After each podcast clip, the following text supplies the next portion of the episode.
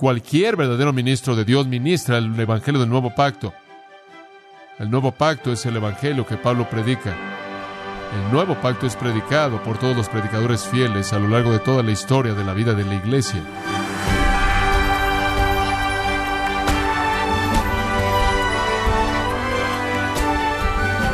Muchas gracias por acompañarnos en su programa Gracias a vosotros con el pastor John MacArthur. Aunque la Biblia describe la ley como un instrumento de condenación de muerte para el pecador, también nos enseña que la ley es santa, justa y buena. Entonces, estimado oyente, ¿sabe usted por qué Dios considera la ley buena? El día de hoy, el pastor John MacArthur, en la voz del pastor Luis Contreras, nos enseñará cómo es que la ley revela el glorioso carácter de Dios en la serie Un mejor camino en gracia a vosotros. Capítulo 3 de 2 de Corintios. Esta es una sección atesorada de las Escrituras, una que no queremos tomar a la ligera, queremos entender todas las riquezas lo más que podamos. A partir del versículo 6 hasta el final del capítulo, Pablo quiere explicar claramente que el nuevo pacto es superior al antiguo pacto. La razón por la que es importante es porque en la ciudad de Corinto, en donde él laboró de manera tan fiel y plantó una iglesia tan grandiosa, tan grande, habían llegado falsos maestros y falsos apóstoles que querían afirmar que el antiguo pacto es igual al nuevo pacto, quieren afirmar que las ceremonias mosaicas y los rituales mosaicos y ritos deben ser mantenidos, que el antiguo pacto es tan permanente como el nuevo pacto, es tan eterno, por así decirlo, como el nuevo pacto, es tan importante como el nuevo pacto, es igual al nuevo pacto y entonces están imponiendo en la simplicidad que es en Cristo todas las prescripciones mosaicas, desde la circuncisión en adelante, confundiendo a la gente y engañando la simplicidad del Evangelio. Y hablamos de cómo el ministerio sacramental y sacerdotal, la cual es otra palabra para un tipo de ministerio sacerdotal, el tipo de cosas ritualistas, ceremoniales, rutinarias, tienden a oscurecer la realidad espiritual. Obviamente Pablo está defendiéndose a sí mismo en 2 de Corintios. La carta entera es una defensa de su propio ministerio y su propia integridad. Y una de las cosas que él usa para defenderse a sí mismo es que él era un ministro del nuevo pacto. Él dice en el versículo 6 que Dios nos ha hecho competentes ministros de un nuevo pacto, y esto es a manera de contraste con los falsos maestros que todavía son ministros del antiguo pacto. Pablo está diciendo el nuevo pacto es mucho mejor, y cualquier verdadero ministro de Dios ministra el evangelio del nuevo pacto, verdad del nuevo pacto, no ritual y legalismo del antiguo pacto. El nuevo pacto es el evangelio que Pablo predica. El nuevo pacto es predicado por todos los predicadores fieles a lo largo de toda la historia de la vida de la iglesia. Y entonces, como parte de su defensa de sí mismo y de su ministerio, él trata con este asunto del nuevo pacto. ¿Por qué se vuelven de mí un predicador fiel del nuevo pacto a falsos predicadores del antiguo pacto? ¿Por qué van a hacer eso cuando el nuevo pacto es tan superior al antiguo?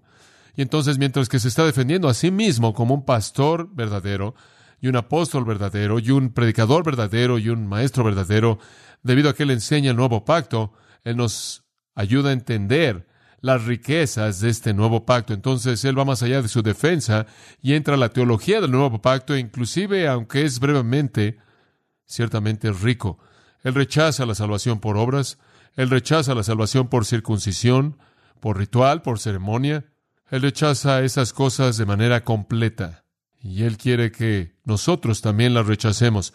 La salvación no es cuestión de ceremonia, de ningún tipo de ceremonia, no es cuestión de ritual, no es cuestión de liturgia, sin importar qué ritual o qué liturgia.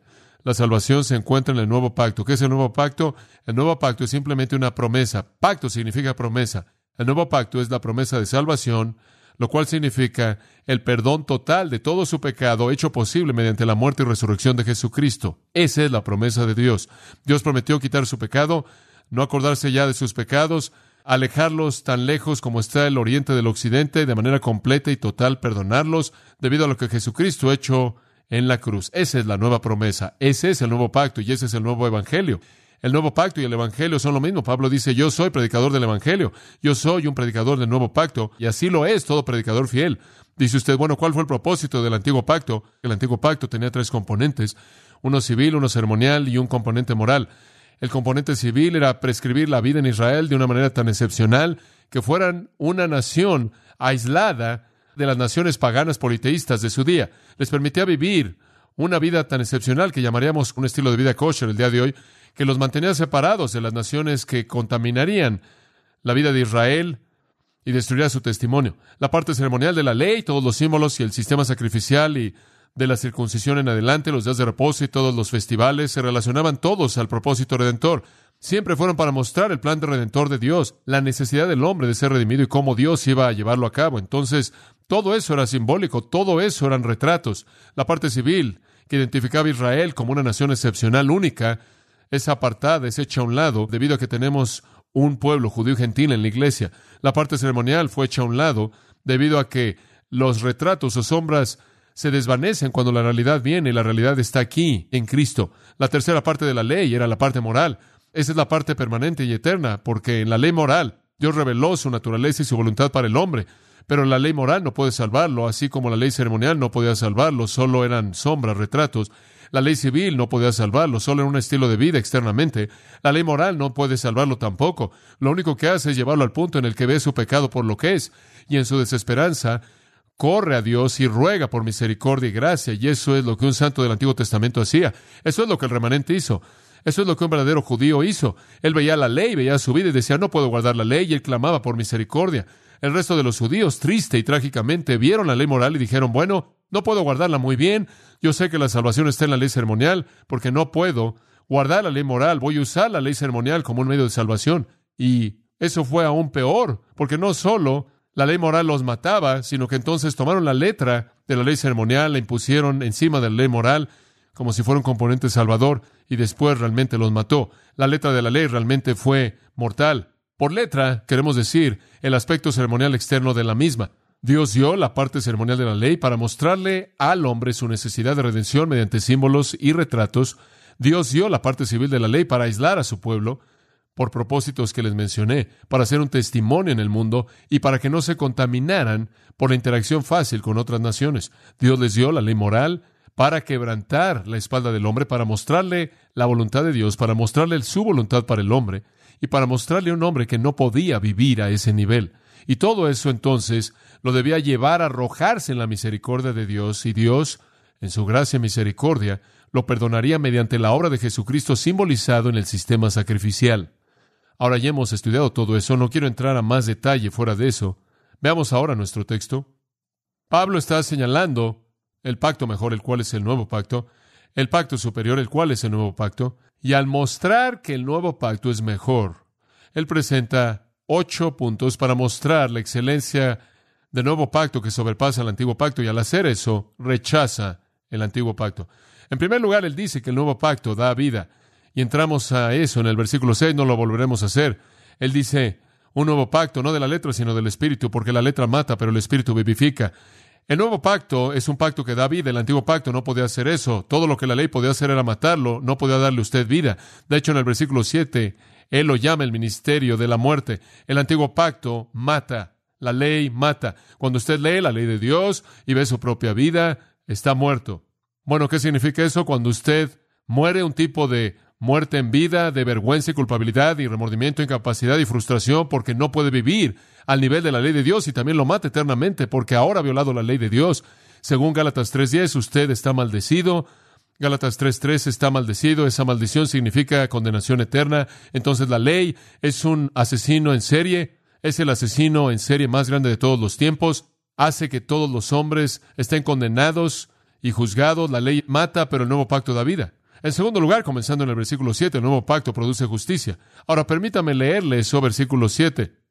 Y si el ministerio de muerte grabado con letras en piedras fue con gloria, tanto que los hijos de Israel no pudieron fijar la vista en el rostro de Moisés a causa de la gloria de su rostro, la cual había de perecer, ¿cómo no será más bien con gloria el ministerio del Espíritu? Porque si el ministerio de condenación fue con gloria, mucho más abundará en gloria el ministerio de justificación. Ahora él hace otro contraste muy vívido entre la ley como un ministerio de condenación y el nuevo pacto como un ministerio de justicia. El nuevo pacto trae justicia, provee justicia, y ese es un punto muy, muy importante, porque por las obras de la ley ningún ser humano será justificado, ¿verdad? Romanos 3. Ninguna carne fue justificada delante de Dios. Usted no puede alcanzar la justicia. Usted no puede satisfacer a Dios como si fuera usted virtuoso, santo y justo por su desempeño. Si usted quebranta, como dije en Gálatas 3, si usted quebranta una parte de la ley, usted es condenado por la ley. Simplemente se necesita una violación una vez y está condenado. y entonces fue un ministerio de muerte. Lo fue y él lo llama en el versículo 9 un ministerio de condenación, pero es presentado en contraste al nuevo pacto, el cual es un ministerio de justicia, un ministerio de justicia. Ahora, para ilustrar la superioridad del nuevo pacto, el apóstol Pablo va al Antiguo Testamento, a uno de los relatos más extraños y fascinantes en todo el Antiguo Testamento, que se encuentra en Éxodo capítulo 34. Regresemos a Éxodo capítulo 34 y en particular comenzaremos viendo el texto en el versículo 29. Esta es la experiencia de Moisés en el monte Sinaí y es un relato fascinante. Moisés, como ustedes bien saben, fue llevado ahí al monte Sinaí por el mandato de Dios para recibir la ley. Él llegó allá arriba y él conversó con Dios y Dios le dio la ley. Dios le dio la prescripción que reflejaba su propia naturaleza como santo y reflejaba su voluntad para el hombre, la ley misma en contra de la cual el hombre será quebrantado y tendrá que regresar a Dios y rogarle gracia y misericordia, lo cual Dios daría en base a lo que Jesucristo algún día lograría a favor del pecador arrepentido. Pero en el versículo 29 comencemos a leer. Y aconteció que descendiendo Moisés del monte, y usted ve en el versículo 28, Dios había escrito en tablas las palabras del pacto, los cuales son los diez mandamientos, lo cual es un resumen del antiguo pacto. Y aconteció que descendiendo Moisés del monte Sinaí con las dos tablas del testimonio en su mano, al descender del monte no se ve a Moisés que la piel de su rostro resplandecía después que hubo hablado con Dios. Ahora, él había estado allá arriba hablando con Dios, ahora Dios es espíritu y usted sabe que un espíritu no tiene carne y sangre, entonces un espíritu es invisible, pero Dios hizo a sí mismo visible y Dios se haría a sí mismo visible al manifestar la gloria de su naturaleza en luz. Lo llamamos la gloria Shekinah, lo cual significa presencia. La gloria Shekinah de Dios aparece varias veces en el libro de Éxodo. De hecho, creo que es un aspecto de la gloria Shekinah de Dios que es designado como la nube y el pilar de fuego por día y por noche que estaba guiando al pueblo de Israel. Usted se acuerda cuando el tabernáculo es terminado y al final del libro de Éxodo, la gloria de Dios, la nube de gloria, esta nube de gran luz refulgente representando a Dios, desciende y se establece en el lugar del tabernáculo. Entonces, cuando Dios se manifestó a sí mismo, Él manifestó su presencia espiritual a reducir todos sus atributos a luz visible. En un milagro, de una manera milagrosa, Dios se manifestó a sí mismo a Moisés. Entonces Moisés, recordará, había subido al monte. ¿Se acuerda que él le dijo a Dios en el capítulo 33, muéstrame tu gloria? Y Dios le dijo, te voy a dejar ver un poco de mi gloria. Y lo metió en una roca y su gloria pasó. Bueno, fue esa luz brillante que hizo que Dios fuera visible. Moisés había estado con Dios y él había estado en la presencia de Dios. Y cuando él descendió del monte, él no sabía, claro, porque él no podía ver su propio rostro, que la piel de su rostro brillaba porque estuvo hablando con Dios. Él descendió y él era como un foco de luz incandescente. Él estaba encendido, brillando. Y cuando hablo de brillante, quiero decir brillante. Versículo 30, y Aarón y todos los hijos de Israel miraron a Moisés, y aquí la piel de su rostro era resplandeciente, y tuvieron miedo de acercarse a él mantuvieron su distancia porque estaba brillando. No era un brillo que se desvanecía, sino era refulgente, refulgiendo al grado que versículo 31, entonces Moisés los llamó y Aarón y todos los príncipes de la congregación volvieron a él, y Moisés les habló. En otras palabras, les dijo, vengan, vengan, vengan, no les dé miedo. Después se acercaron todos los hijos de Israel, a los cuales mandó todo lo que Jehová le había dicho en el monte Sinaí, y cuando acabó Moisés de hablar con ellos, puso un velo sobre su rostro. Cuando venía Moisés delante de Jehová para hablar con él, se quitaba el velo hasta que salía. Esto era para que pudiera tener más gloria en su rostro. Y saliendo decía a los hijos de Israel lo que le era mandado. Y al mirar los hijos de Israel el rostro de Moisés, veían que la piel de su rostro era resplandeciente y volvía Moisés a poner el velo sobre su rostro hasta que entraba a hablar con Dios. Así es como lo hacía. Él hablaba con Dios, él salía, su rostro era como el sol refulgente, era como un pequeño sol. Estaba brillando, de hecho, estaba brillando al grado que la gente no podía verlo. Podían ver a su alrededor y en cierta manera sentir el resplandor y oír la voz, pero no podían verlo de manera directa. Y después, cuando Moisés dejaba de hablar las palabras directas de Dios, él colocaba un velo sobre su rostro para que no continuara cegando a la gente. Gloria enseguecedora. Después él regresaba para hablar con Dios, él se quitaba el velo. Y después, cuando él regresaba, él hablaba sin velo. Y después, cuando él acababa de hablar, él se volvía a colocar el velo. Ahora, ¿qué está pasando? Bueno, la analogía que Pablo quiere extraer de esto, la ilustración que Pablo ve aquí, es una ilustración de la gloria de la ley. Regresemos a nuestro texto y veremos eso. Versículo 7. Y si el ministerio de muerte, el antiguo pacto, la ley, grabado con letras en piedras, fue con gloria. Tanto que los hijos de Israel no pudieron fijar la vista en el rostro de Moisés a causa de la gloria de su rostro. Deténgase ahí.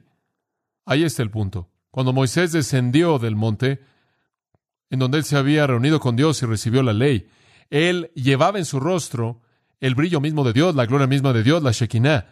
Lo más cercano que usted encuentra en las Escrituras, como paralelo esto, sería en Mateo 17. ¿Se acuerda cuando el Señor fue transfigurado?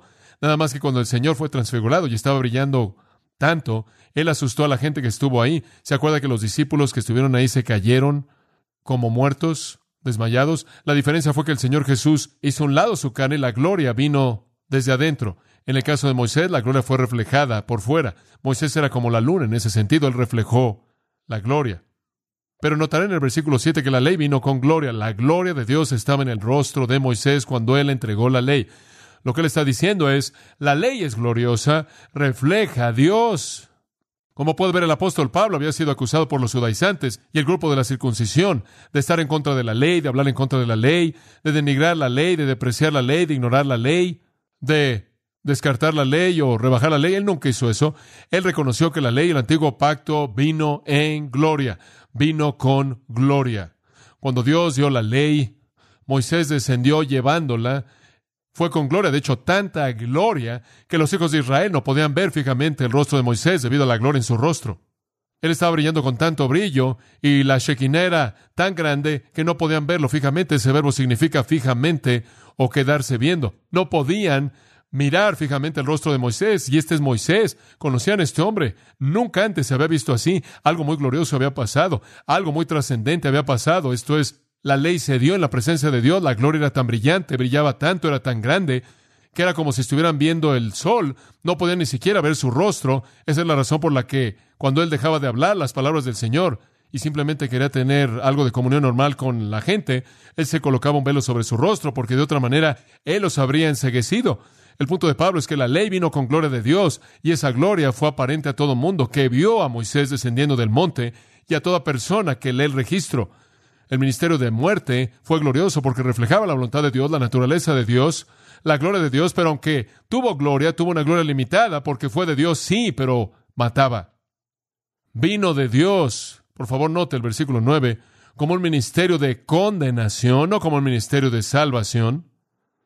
Fue un matón, un homicida. Fue diseñado para traer a los pecadores al conocimiento de su pecado. Fue un ay, un tutor para llevarnos a Cristo. Fue esclavitud que nos encerró. Gálatas 3, Pablo dice eso. El antiguo pacto, con sus leyes civiles, morales y ceremoniales, solo podía mandar, solo podía ilustrar, solo podía simbolizar, no podía dar vida y no podía producir justicia. Era mortal. Y particularmente cuando se redujo a la letra, lo cual es diferente, no es un sinónimo con la ley. Usted puede ver eso en Romanos 2, 27 al 29. Fue un matón, un homicida, pero tuvo una gloria. Fue diseñado por Dios, vino del cielo, fue la voluntad de Dios. Ahora, si eso fue verdad, que el antiguo pacto tuvo gloria, observa el versículo 8. ¿Cómo no será más bien con gloria el ministerio del Espíritu? El término ministerio del Espíritu es un término descriptivo de Pablo para el nuevo pacto. Él llama al nuevo pacto el ministerio del Espíritu. La ley, escrita en piedra, fue un homicida, pero escrito en el corazón por el Espíritu Santo, es un dador de vida y produce justicia. La ley escrita en piedra condena. La ley escrita en el corazón por el Espíritu Santo salva. Entonces este pacto es mucho mejor que el antiguo pacto. ¿Cómo? Dice él. ¿Cómo es que este será más bien con gloria el ministerio del Espíritu? Esta es una conclusión obvia. Y como he estado diciendo a lo largo de este estudio, no quiero que se confunda y varias personas han hecho esta pregunta.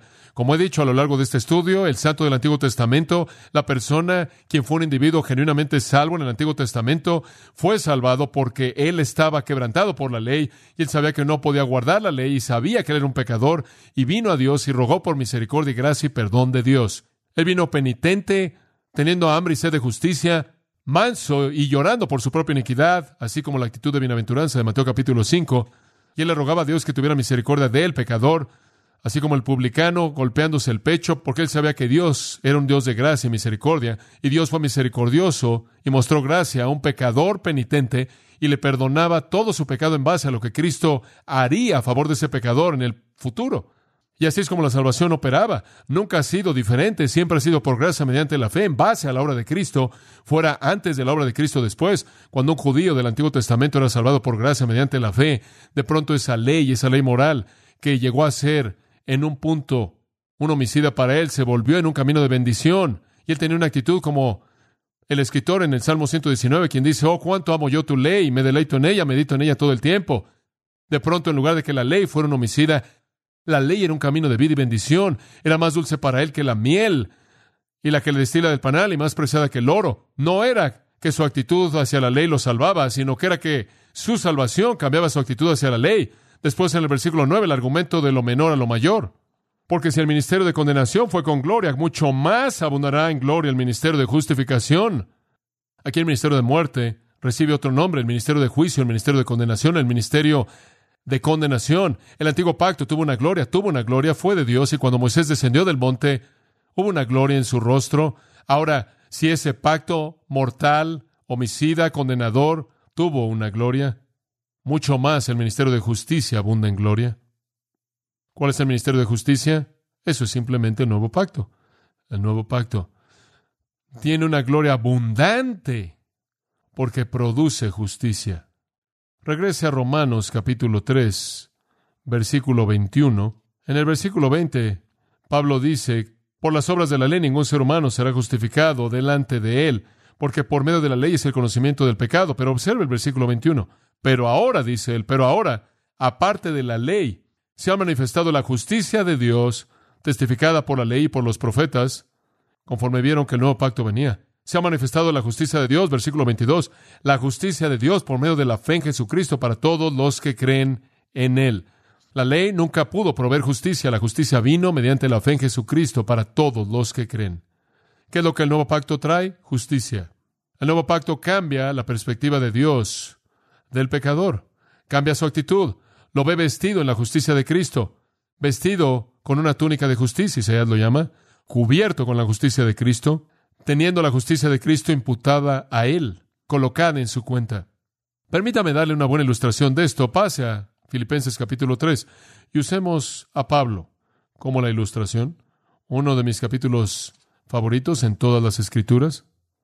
Pablo sabía que el antiguo pacto vino con gloria, pero cualquier persona que venía y predicaba el antiguo pacto como medio de salvación, el enemigo del Evangelio, ¿escuchó eso? Cualquier persona que predicara el antiguo pacto como medio de salvación es el enemigo del Evangelio. De hecho, en el versículo 2 de Filipenses 3, Pablo llama a ese tipo de predicadores perros, malos obreros, guardaos de la circuncisión falsa. Cualquier persona que dice que la circuncisión o la ceremonia mosaica o cualquier cosa de ese tipo, o inclusive alcanzar cierto nivel de moralidad según la ley, diciendo que salva es un perro y un mal obrero. Perros, por cierto, eran sucios, se comían la basura. Se hablaba de los perros con menosprecio en tiempos antiguos como perros, dice Pedro, que regresan y lamen su propio vómito. Eran perros salvajes que estaban en la calle, y eso es lo que él dice de aquellos que predican el antiguo pacto como medio de salvación o como un elemento que coopera en la salvación. Pero veamos a Pablo. Y si hubo en algún punto un hombre que estuvo bajo el antiguo pacto, fue Pablo antes de su conversión.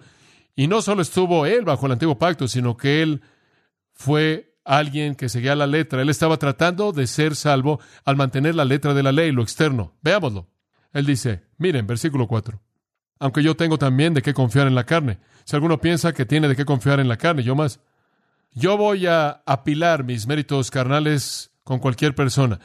Si vamos a ser salvos por la carne, si vamos a ser salvos por las obras de la ley, si vamos a ser salvos por esfuerzo humano y ceremonia y ritual y rutina y todo eso, voy a colocar mis credenciales al lado del que sea. Aquí están. Circuncidado al octavo día. Esa fue la prescripción y lo hice. Mis padres me hicieron atravesar por eso. Nací de la nación de Israel, el pueblo escogido. Fui de la tribu de Benjamín, una de las dos tribus más nobles que fueron fieles, Benjamín y Judá, cuando el reino fue dividido. Yo soy hebreo de hebreos. ¿Qué significa eso? Nunca violé mi tradición. Aguanté ahí. En la actualidad diríamos que él fue un asírico ortodoxo. Nunca hizo concesiones en su tradición, él fue tradicional, él siguió la tradición hasta la letra misma. En cuanto a la ley, no solo estaba comprometido con la ley, sino que fui fariseo, unos seis mil de ellos en el mundo en ese entonces, eran fanáticos, eran raros en su trato con los detalles triviales de la ley. Él escogió estar lo más profundo posible bajo la letra del pacto mosaico como él podía estarlo. Y él llega al punto de decir, cualquier persona que violaba algo en ese pacto, cualquier persona que llegara y dijera que había algo mejor que el antiguo pacto, esas personas llamadas cristianas yo los perseguí. Así de celoso fui por el antiguo pacto. En cuanto a la justicia que podía ser alcanzada al guardar la ley, yo fui reprensible. Todo lo que yo podía hacer según la ley lo hice y no hay nadie que podía venir en contra de mí y decirme, tú eres culpado por esto. Él era alguien quisquilloso. Aquí tiene alguien que está bajo la letra. No creo que él ni siquiera fue salvo. No creo que él ni siquiera fue redimido, porque él estaba dependiendo de todo eso. Y no creo que él ni siquiera había llegado al punto de Romanos 7, en donde la ley revivió. Él vio la realidad de lo que eso significaba y lo mató. Eso sucedió en algún punto en la experiencia del camino a Damasco, cuando se vio a sí mismo por lo que realmente era.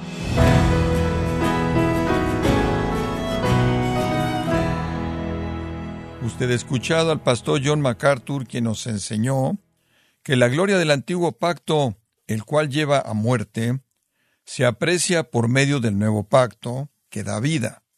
Nos encontramos en la serie Un mejor camino, aquí en gracia a vosotros. Estimado oyente, quiero recomendarle el libro El Pastor Silencioso, en donde John MacArthur nos ofrece un estudio equilibrado y sólidamente bíblico de la personalidad, obra y deidad del Espíritu Santo. Adquiéralo en la página gracia.org o en su librería cristiana más cercana. Y le recuerdo también que puede descargar todos los sermones de esta serie Un mejor camino, así como todos aquellos que he escuchado en días, semanas o meses anteriores, animándole a leer artículos relevantes en nuestra sección de blogs, ambos en gracia.org. Si tiene alguna pregunta o desea conocer más de nuestro ministerio, como son todos los libros del pastor John MacArthur en español, o los sermones en CD que también usted puede adquirir, escríbanos y por favor mencione la estación de radio por medio de la cual usted nos escucha en gracia a vosotros. Es importante conocer no solo el país y ciudad de donde usted nos escucha, sino también la radio. Para quienes contactan nuestro ministerio por primera vez, pueden solicitar una copia del mensaje de promoción sin costo alguno, un mensaje por oyente únicamente. Si usted vive en los Estados Unidos o Puerto Rico, escríbanos a Gracia Vosotros, P.O. Box 4000, Panorama City, California 91412. O puede escribirnos a través del siguiente correo electrónico radio arroba esto ha sido todo y en nombre de John MacArthur y del personal de este organismo, queremos darle las gracias por su tiempo y sintonía, invitándole para que nos acompañe en la próxima edición y juntos desatar la verdad de Dios un versículo a la vez, aquí en Gracia a Vosotros.